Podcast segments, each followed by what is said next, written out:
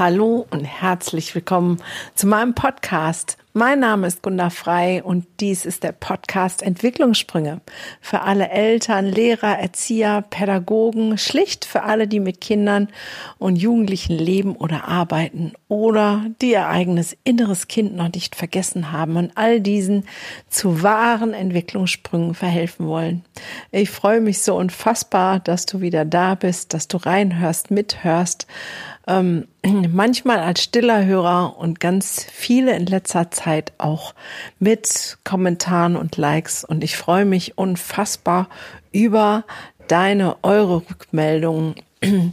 Es ist so gut zu hören, dass das, was ich an Gedanken hier teile, einen Mehrwert hat und anderen hilft, sich selber zu verstehen oder die Kinder in dem nahen Umfeld zu verstehen. Genau das ist ja auch mein Anliegen. Deswegen freue ich mich wirklich, dass du da bist und freue mich genauso über deine Rückmeldung.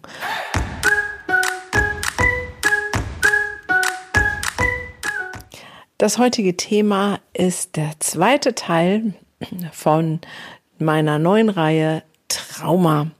In der letzten Podcast-Folge habe ich darüber gesprochen, was überhaupt ein Trauma ist, wie das funktioniert im Kopf und ähm, was genau da passiert. Solltest du die noch nicht gehört haben, will ich dich ermutigen, genau jetzt nochmal erst hier Stopp zu machen und die andere Folge zu hören als Grundlage. Worum soll es in dieser Folge gehen? In dieser Folge möchte ich zur Veranschaulichung einfach ein paar Beispiele nennen. Beispiele von, ja, Trauma, so wie ich es verstehe und mit den Auswirkungen, die sich bei mir in der psychotherapeutischen Praxis auf ganz, ganz unterschiedliche Art und Weise zeigen. Und ähm, ein bisschen will ich auch schon gespannt machen auf die nächsten Folgen, weil da wird es noch ähm, einmal gehen, auf jeden Fall um Entwicklungsstörungen nach Frühtraumatisierung. Eine Folge werde ich machen über transgenerationales Trauma, ein sehr spannendes Thema. Trauma und Trauer ist ein genauso spannendes Thema. Also, du siehst, es wird uns noch ein bisschen begleiten. Und wenn du ganz spezielle Fragen hast zum Thema Trauma und all dem, was dazugehört, vielleicht auch durch ähm, Impulse, hier ähm, durch den Podcast, dann bitte schreib mir das ganz bedingt, unbedingt und dringend. Dann mache ich da vielleicht eine ganz eigene Folge daraus oder beantworte gerne auch deine Fragen so dazu, weil soll keiner sozusagen hinterher mit mehr Fragen da sein, als es vorher Fragen waren. Trauma. Trauma ist nicht verarbeiteter emotionaler Stress. Und auch nur genau der ist bei mir in der psychotherapeutischen Praxis behandlungsbedürftig. Ich habe immer so eine Skala, wo ich sage von 0 bis 10. Also, wenn du jetzt an das denkst, was damals passiert ist, was damals ganz, ganz, ganz schrecklich war. Aber wenn du jetzt daran denkst, wie das, was da damals war, wie viel Stress macht es jetzt, nicht damals. Bei einer Skala von 0 bis 10, wenn 0 ist mir doch scheißegal und 10 ist, oh Gott, ich glaube, ich sterbe gleich. Das ist mein Indikator, woran ich sozusagen erkenne, hm, da ist noch was im Busch. Also, wenn alles, was über 5 ist, ist für mich, da sollte man mal ein Auge drauf riskieren. Aber wie komme ich überhaupt dazu, diese Frage zu stellen? Und das ist natürlich bei mir mein geschulter Blick. Ähm, bei mir geht es automatisch, weil ich ja eigentlich in dem Bereich ist mein Zuhause. So. Und damit du auch mal ein bisschen eine Idee bekommst, was meinen Blick darin ausmacht, gebe ich dir jetzt ein paar Beispiele, weil es ist ja nicht so immer so plastisch und einfach wie, okay, ähm, ich hatte einen Autounfall und ich habe jetzt Angst, Auto zu fahren. Mich hat ein Hund gebissen, ich habe Angst vorm Hund. Ähm, das sind ja Mechanismen, die viel tiefer liegen. Da sind eben darum, weil wir unser System versucht, alle negativen Gefühle ähm, nicht wahrzunehmen, wegzudrücken, ähm, das zersplitterte ich. Davon habe ich in der letzten Folge erzählt. Also hier ein paar Beispiele, damit es für dich ein bisschen anschaulicher wird. Ähm, ich habe zum Beispiel in meiner Praxis gerade einen ähm, Jungen, neun Jahre alt, der ähm, immer eskaliert in der Schule, wenn ähm, die Anforderungen zu groß sind und er merkt, ähm, er kommt in so ein Gefühl von Hilflosigkeit, er kann sich nicht wehren. Also man will was von ihm, ähm, er hat keinen Freiraum, irgendwie selbst irgendwie zu entscheiden. Der Druck wird massiv, dann zack. So, der hat eine ähm, größere Krankheitsgeschichte hinter sich, die ich natürlich erfragt habe. Und der entscheidende Punkt war in diesem Fall ähm, noch während der Schwangerschaft, weil dieser junge Mann musste in der Schwangerschaft punktiert werden. Das heißt, man hat eine dicke Nadel durch den Mutterleib gerammt, ähm, um sozusagen eine Flüssigkeit ähm, abzu Saugen, die sich im Körper des Embryos gebildet hatte, die dazu geführt hätte, dass er nicht überlebt hätte, weil da ähm, dann die Entwicklung der Organe und der Lunge und so weiter nicht so gut funktioniert hätte. Jetzt sagen die ähm, Forscher, Ärzte, Menschen ganz oft, naja, das spürt er ja sowieso nicht. Die Mutter berichtete mir aber Folgendes. Die Nadel kam, die sind irgendwie ein bisschen abgerutscht. Das heißt, der Arzt hat es nicht getroffen. Und äh, man merkte, wie dieser Embryo sich erschreckt hat. Und die haben dann halt erneute Versuche gemacht. Und von diesem ersten, wo sie abgerutscht sind, danach hat sich der Embryo immer weggedreht. Vor der Nadel weggedreht. Also so viel dazu, dass der das nicht gespürt hat, das ist schon mal sehr unrealistisch. Wenn wir jetzt irgendwann haben das geschafft. Ähm, der junge Mann hatte dann auch einen schwierigeren Start ins Leben. Und wenn wir jetzt den Vergleich nehmen, ähm, ein Embryo ist in seiner Höhle und dort ist eigentlich alles sicher und warm und muckelig und dann kommt ein großes spitzes Etwas und piekst. Und es gibt kein Entkommen, weil man kann sich ja nur nach links und nach rechts drehen und ähm, es gibt kein Entrinnen. Jetzt sagst du, ja, aber das war doch notwendig, sonst hätte er nicht überlebt. Das stelle ich auch gar nicht in Frage. Darum geht es doch gar nicht, sondern es geht darum, was das für dieses kleine Wesen bedeutet hat. Und es war Stress pur, sonst hätte er sich nicht weggedreht. Dieser Stress und noch ein paar Dinge, die kurz nach der Geburt passiert sind, haben diesen Jungen in einen Stresszustand versetzt, immer wenn Anforderungen kommen. Ein Beispiel. Ein anderes Beispiel. Ähm, ein Vater, Pflegeeltern mit einem besonderen Kind mit besonders viel Sonderausstattung fühlt sich von diesem wunderbaren Pflegekind andauernd getriggert. Es kommt zu Situationen, der Vater gibt eine Anweisung, das äh, Mädchen ähm, reagiert nicht und ähm, sagt so nach dem Motto, mir doch egal.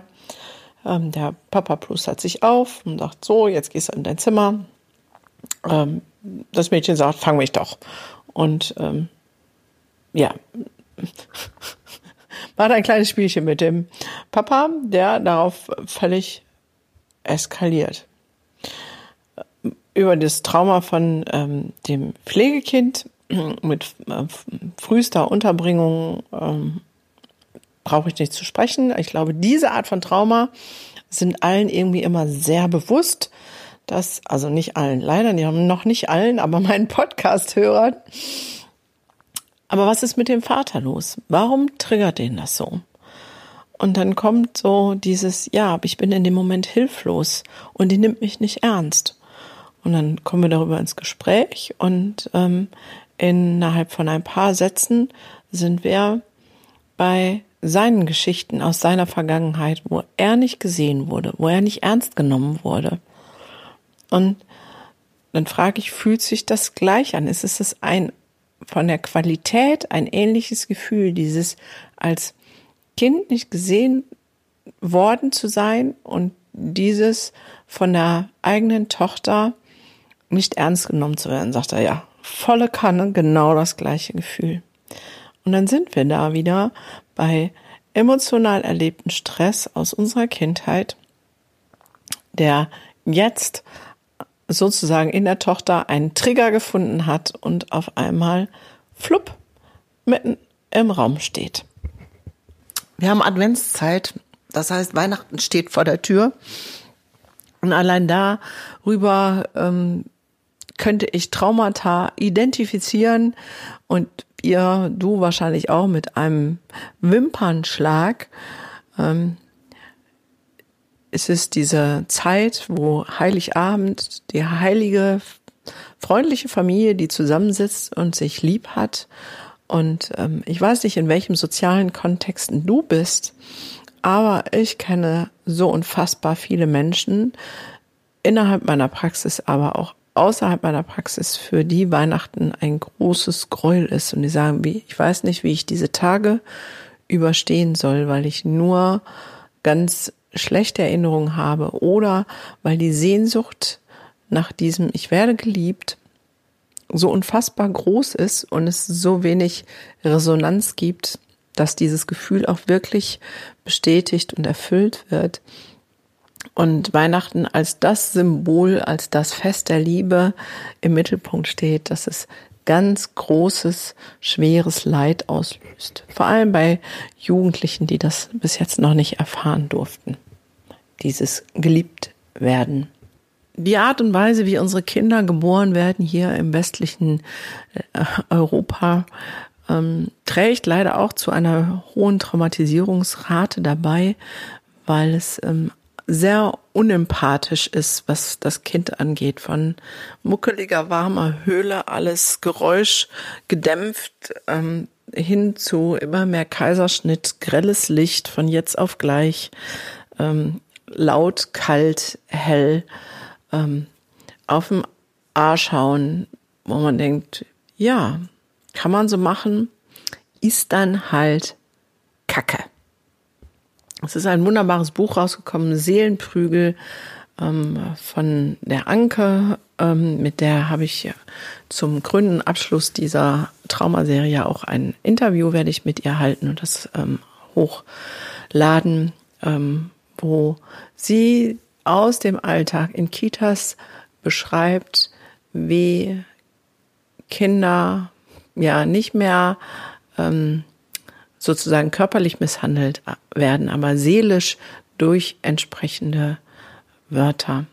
Ich könnte das Beispiel nehmen von der jungen Frau, die Diagnosen wie soziale Phobie, ähm, Depression und ADHS bekommen hat und äh, normale Therapien nichts genützt haben und letztendlich war es eine demütigende Situation in der ersten Klasse, die bei ihr den Satz festgeschrieben hat, ich bin dumm, ich bin wertlos, plus ein, ähm, ein Kaiserschnitt, ähm, Geburt vor der Zeit, bevor sie fertig war, über, durch eine übereifrige Hebamme, die bei ihr das Gefühl hinterlassen haben, ich strenge mich lieber nicht an, weil immer, wenn ich sozusagen mich anstrenge, dann passiert was Schreckliches. Sie hatte nämlich sozusagen die Wehen ausgelöst und dann nochmal gedacht, oh, ich brauche lieber noch einen Tag hier, aber den Tag, ähm, der wurde ihr nicht geschenkt. Das heißt, sie konnte nicht selbstbestimmt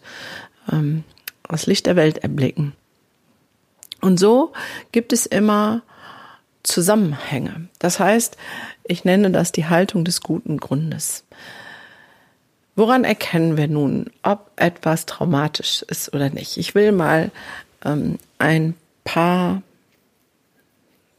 Richtlinien, Beispiele nennen, nach denen ich schaue. Also das erste ist, ich brauche Symptome, Auffälligkeiten. Irgendwas, was außer der Art schlägt. Albträume, Schlafstörungen, Konzentrationsschwierigkeiten, ähm, Übererregung, Ähm, natürlich bei Trigger und Flashbacks, ähm, Dissoziation, da ist es ganz offensichtlich. Ah ja, über Dissoziation mache ich am besten auch noch mal eine eigene Folge. Ähm, das ähm, sind alles Dinge, ähm, nach denen ich schaue. Aber auch das dissoziale Verhalten, Wutausbrüche, extreme Angst, ähm, im Prinzip im Kinder-Jugendlichen Bereich alles, was irgendwie außer der Art schlecht. Und jetzt will ich das genau differenzieren. Bei Kindern und Jugendlichen schaue ich nach dem Verhalten, was krass über drüber ist. Ne? Also ich will jetzt nicht hier so eine Symptomschneiderei machen und bei jedem, oh, es hat nicht geschlafen und könnte es ein Trauma sein. Darum geht es nicht. Sondern da, wo Kinder auffälliges Verhalten zeigen, da lohnt sich der Blick zu sagen, okay, warum Haltung des guten Grundes zeigen sie das Verhalten, weil sie haben einen Grund dazu. Wurde auch letztens angesprochen, ob ich mal ein, eine Podcast-Folge machen kann zur Essstörung bei Kleinkindern. Auch das ähm, ist eine Folge von emotionalem Stress, wenn ähm, Kinder zu viel essen, kleine Kinder zu viel essen.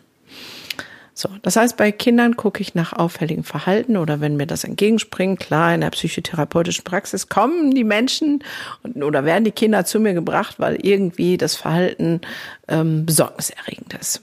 So, und dann mache ich mich auf die Suche und sage, okay, wie war die Schwangerschaft, war, wie war die Geburt? Gab es äh, Krankenhausaufenthalte, gab es Krankheiten, gab es Verluste? Ähm, Oma, Tante, Onkel, hat Katze, Hund gab es andere einschneidende Erlebnisse, Trennung, Umzug, ähm, whatever. Ähm, da kriegt man mit der Zeit ein bisschen Sensibilität für. Dann kommt die spannende Frage, ähm, die ich natürlich Kindern nicht so einfach stellen kann, weil die sich ja seltenst erinnern. Also wenn wir jetzt den Jungen nehmen mit ähm, der Punktion während äh, ähm, der embryonalen Entwicklung, da werde ich nicht sagen, hey, erinnere dich noch mal damals, als du in Mamas Bauch warst und sag mal auf einer Skala von 0 bis 10, wie viel Stress macht das heute, wenn du daran denkst? Der guckt mich dann an und denkt so, von welchem Stern kommt die Eule denn jetzt? So, das heißt, bei Kindern und Jugendlichen ähm, kann ich diese Frage nur bedingt anwenden, sondern da ist es mein ähm, drauf gucken und empfinden und verstehen, ähm, dass das eine Wirkung hat. Das musst du dir so vorstellen wie ein, ich weiß gar nicht, ob ich das Beispiel in der letzten Folge gemacht habe, aber die Wiederholung kann nicht schaden, selbst wenn ich es schon gesagt habe. Das ist wie ein Eimer Wasser, der schon voll ist und du kippst oben was drauf, dann läuft er über. Ein Kind, was mit emotionalen Stress angefüllt ist, weil das Lieblingskuscheltier in der Waschmaschine gestorben ist, weil fünfmal umgezogen ist und die Eltern sich getrennt haben, ist bis zur Nasenspitze angefüllt mit emotionalem, nicht verarbeiteten Stress. Und wenn dann noch einer über den Schulhof schlappt und sagt, na du alte Pimmelgrille, dann rastet er halt aus, einfach so wie das Wasser überläuft bei so einem Eimer. Das ist dann gar nicht ein dissozialer, bösartiger Junge, sondern einfach jemand, der am ähm, Ende seiner Nerven ist. So, das heißt, ich gucke immer, wo ist der Zusammenhang zwischen dem, was dieses Kind erlebt hat und seinem Verhalten. Und zu 95 Prozent, wenn nicht gar zu 99 Prozent, finde ich solch einen Auslöser. So, für uns Erwachsene gilt das genauso, aber da passiert was sehr Erstaunliches. Wir haben nicht nur das Verhalten, sondern es gleichzeitig setzt sich so ein Satz fest. Ähm, das heißt, Kinder sind da viel direkter. Ja, die ähm, leben das aus. Bei dem Mädchen, von dem ich erzählt habe, die durch dieses eine, diese eine äh, Situation in der ersten Klasse, ähm, wo sie sich in Grund und Boden geschämt hat. Ähm, dieser Satz festgeschrieben ist, ist dumm. Die hat so beides. Ne? Also das, als erstes kommt das Verhalten der Vermeidung. Ich melde mich nicht mehr.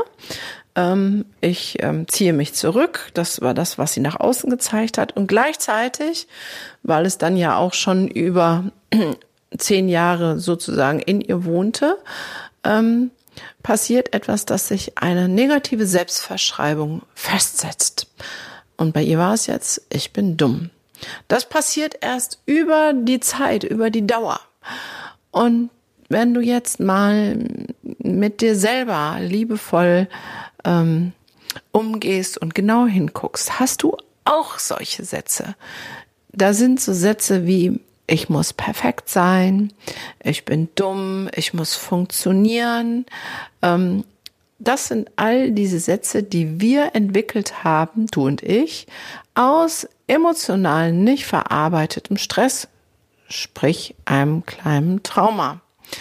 Ähm, da könnte ich jetzt auch wieder aus meinem ähm, Bekanntenkreis erzählen. Eine Freundin, die jetzt gerade erst zusammengekracht ist, weil sie sich übers Funktionieren definiert hat.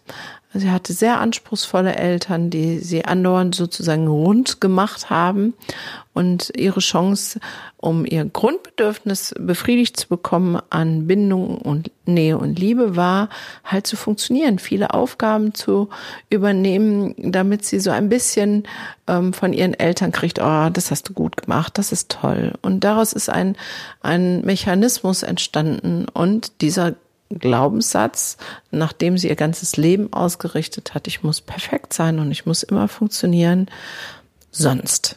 Und da sind wir beim nächsten Indikator. Also überprüfe dich mal an, mit diesen Glaubenssätzen. Der nächste Indikator ist dann, sonst passiert etwas Schlimmes. Und meistens hat das dann mit unserem Grundbedürfnis zu tun. Also entweder ich bekomme nicht die Bindung, sprich Liebe, die ich mir wünsche, oder ich verliere die Kontrolle, ja, unsere Grundbedürfnisse. Auch da darfst du gerne nochmal alte Podcast-Folgen ähm, quer hören, weil da habe ich die vier Grundbedürfnisse genannt. Bindung und, Kon Bindung und Nähe, Kontrolle und Orientierung, Lustgewinn, Unlustvermeidung und Selbstwerterhöhung. Und ähm, dann haben wir so einen Glaubenssatz, der sich festgeschrieben hat, der etwas Negatives, zumindest einengendes, einschränkendes über uns selbst sagt und der was mit diesen Grundbedürfnissen zu tun hat, immer am Ende, dass wenn wir nicht danach leben, ähm, wir unsere Grundbedürfnisse nicht erfüllt bekommen. Also bei Erwachsenen gucke ich nach solchen Glaubenssätzen, aber auch da gucke ich nach ähm, Verhalten oder nee, nicht nach Verhalten, weil wir Erwachsenen, wir wissen uns immer gut ähm, in den Griff zu bekommen, sondern nach Situationen, die emotional übersprießend sind.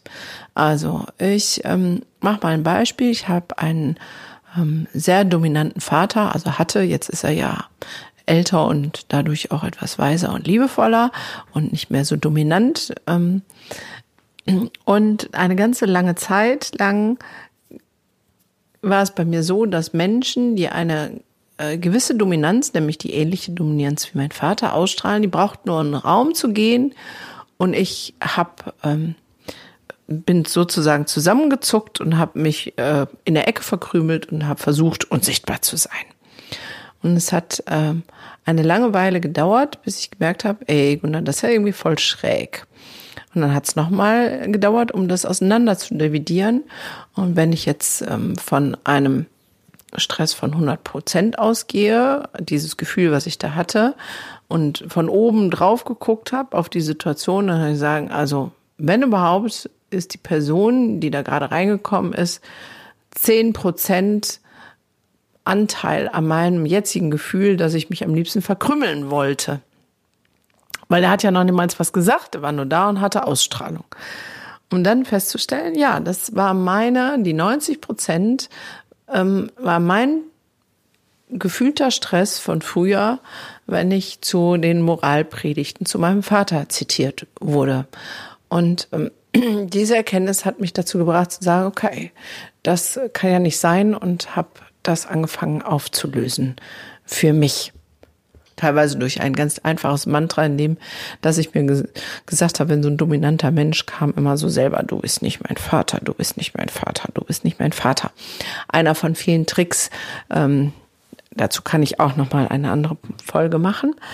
Aber ich möchte erstmal, dass du verstehst, wie die Zusammenhänge sind. Also bei dir selber, schau mal nach Glaubenssätzen, wie ich muss funktionieren, ich muss perfekt sein, ähm, ich bin nicht gut genug, ich bin wertlos, ich bin hilflos, ähm, ich kann das nicht aushalten. Ähm, bei jenster Kleinigkeit, ich bin in Gefahr. Das sind alles Sätze, die sich aus traumatischen Stress, emotional nicht verarbeiteten Stress ergeben. Und dann kannst du mal zurückreisen in deiner Vergangenheit und sagen, okay, ich guck mal, ich guck mal, seit wann kenne ich dieses Gefühl? Wo gibt es eine Situation, wo ich diese Situation ähm, schon mal, dieses Gefühl schon mal hatte? Und versuch das mal zu sortieren und du wirst merken, du wirst immer weiter zurückgehen und wirst denken, ah, da war auch so eine Situation. Dann wirst du noch weiter zu, ah, da war auch noch so eine Situation. Und irgendwann bist du in deiner Kindheit und merkst so, krass, das ist der Auslöser. Da war es das erste Mal, dass du dich genau so gefühlt hast und auf einmal ist es wieder da, wie bei dem Vater, der sozusagen über die Stränge emotional ist, wenn ähm, seine Tochter mit ihm Fangen spielen will. So, du merkst, beim Thema Trauma kann ich mich ins, in, in, in Rage reden. Ähm, da fällt mir andauernd was zu ein, aber ich halte mich an mein selbst auferlegtes Ziel, meine Podcast-Folgen smart und leicht konsumierbar zu machen. Also möchte ich an dieser Stelle zum Ende finden. Jetzt waren es doch nicht ganz so viele Beispiele und ich hoffe trotzdem, dass du ein bisschen ein Gespür dafür kriegen kannst, was es für Auswirkungen hat, wo welche Zusammenhänge sind. Also schau doch mal entweder bei dir, bei krassen Glaubenssätzen oder auch bei krassen Gefühlen, wo kommen die her, wo könnte der Zusammenhang sein, reise bei dir zurück und finde Situationen, in denen du dich ähnlich gefühlt hast. Überprüfe dich mit diesen Situationen und diesem Satz, wenn du da emotional rein fühlst und diese Skala von 0 bis 10 beschreibst, ob diese Skala sozusagen ab fünf aufwärts ist, dann würde ich sagen, es wäre gut, in dich selbst zu investieren, in Persönlichkeitsentwicklung. Es muss nicht Therapie sein. Ähm, auch das möchte ich an dieser Stelle ganz deutlich sagen. Klar, bei schweren ähm, Traumen, ähm, da gibt's rituelle Gewalt und andere Dinge. Ähm, da sollte das natürlich mit Hilfe einer Therapeutin oder eines Therapeuten gelöst werden. Aber unseren Stress der Kindheit müssen wir nicht therapeutisch begleiten. Das können wir auch. Es gibt inzwischen so unfassbar viele gute Bücher, Webinare, Online-Kurse, Schlag mich tot. Also wirklich gute Sachen. Das erste Schritt ist, sich dessen bewusst zu machen und es zu akzeptieren ja, da wird mir jetzt schon wieder, ah ja, ja, jetzt springe ich, aber da fällt mir schon wieder das nächste Podcast-Thema ein über radikale Akzeptanz. Also mach dich erstmal auf, nicht auf die Suche, sondern sei achtsam mit dir und schau da mal hin. Und mit den Kindern, mit denen du lebst oder arbeitest, egal ob es deine eigenen Kinder sind oder auch in der Schule, im Kindergarten, sieh auffälliges Verhalten nicht an als ähm, das Kind ist böswillig und das will mir was oder es ist einfach nur schlecht erzogen. Ja, manchmal ähm, mutet das so an. Und wenn ich sage, 95 Prozent äh, haben meistens was erlebt, die 5 Prozent, die nichts erlebt haben, da haben die Eltern was erlebt und transportieren deswegen das auf ihre Kinder weiter. Aber auch dazu an anderer Stelle mehr. Sieh doch einfach mal die Kinder mit ihrem auffälligen Verhalten, dass sie dir damit eine Mitteilung machen in Form von, hey, da gibt es irgendwas in meinem Leben, das hat mich so durcheinander gebracht, dass ich an der Stelle jetzt hier nicht anders kann, als auszuflippen, als traurig zu sein, als ängstlich zu sein, als so zu reagieren, wie ich gerade reagiere. Und du würdest mir einen total großen Liebesbeweis tun, wenn du das sehen könntest, wenn du mich darin begleiten könntest, das zu akzeptieren, zu integrieren und einfach für mich da zu sein. Ja, Das wäre ein mega Anfang. So, ähm, ich hoffe, dir haben meine Gedanken geholfen, haben dich weitergebracht. Du konntest ein paar Impulse für dich mitbringen. Bitte, bitte, bitte schreib mir sehr ultra gerne deine Gedanken dazu. Auch deine Fragen. Ähm, auch das total gerne. Deine Erweiterungsvorschläge in dieser Themenreihe ähm, Trauma.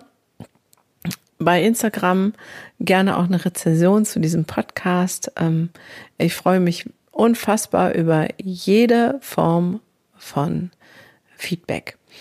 Wenn du an den ein oder anderen Stellen hängst und sagst, ja, aber das und mit den Grundbedürfnissen, das habe ich noch nicht so klar. Und was ist denn in Anführungszeichen normal und was nicht? Und was sind denn die Bedürfnisse von Kindern? Also, wenn du diesen Swift noch nicht so ganz gut hinkriegst aus den Augen der Kinder zu sehen und auch den Swift noch nicht so, was hat das eine mit mir zu tun und wo bin ich dran und wo bin ich nicht dran, kann ich dir sehr ans Herz legen, meinen Online-Kurs dir mal näher anzuschauen, weil da habe ich all diese Dinge, die Grundlage für sozusagen die, das, die gute Entwicklung für Kinder, die es braucht, die habe ich da alle zusammengefasst. Fünf Stunden, über fünf Stunden ähm, Videomaterial, 44 Folgen, weil das ist die Grundlage, um zu sagen, okay, das ist vielleicht drüber oder das ist nicht drüber.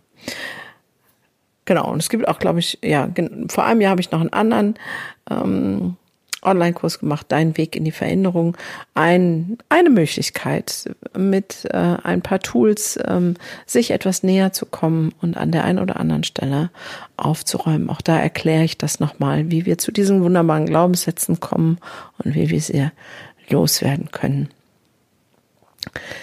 Natürlich freue ich mich auch, wenn ihr zur Bildungsevolution kommt. Das ist ähm, meine Portal, wo ich ganz, ja, äh, ein Feuer entfachen will, deutschlandweit, dass ähm, wir anders über unsere Kinder denken und dass das in Kindergärten und Schulen, in unserem ganzen Bildungssystem, in allen Köpfen aller Eltern, Erzieher, Lehrer, Pädagogen fruchtet.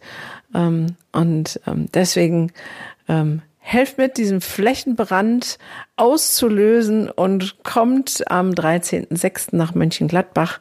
Von da aus wird es weitergehen, aber ähm, ja, seid einfach dabei, wenn das Feuer ein Stück weit größer wird.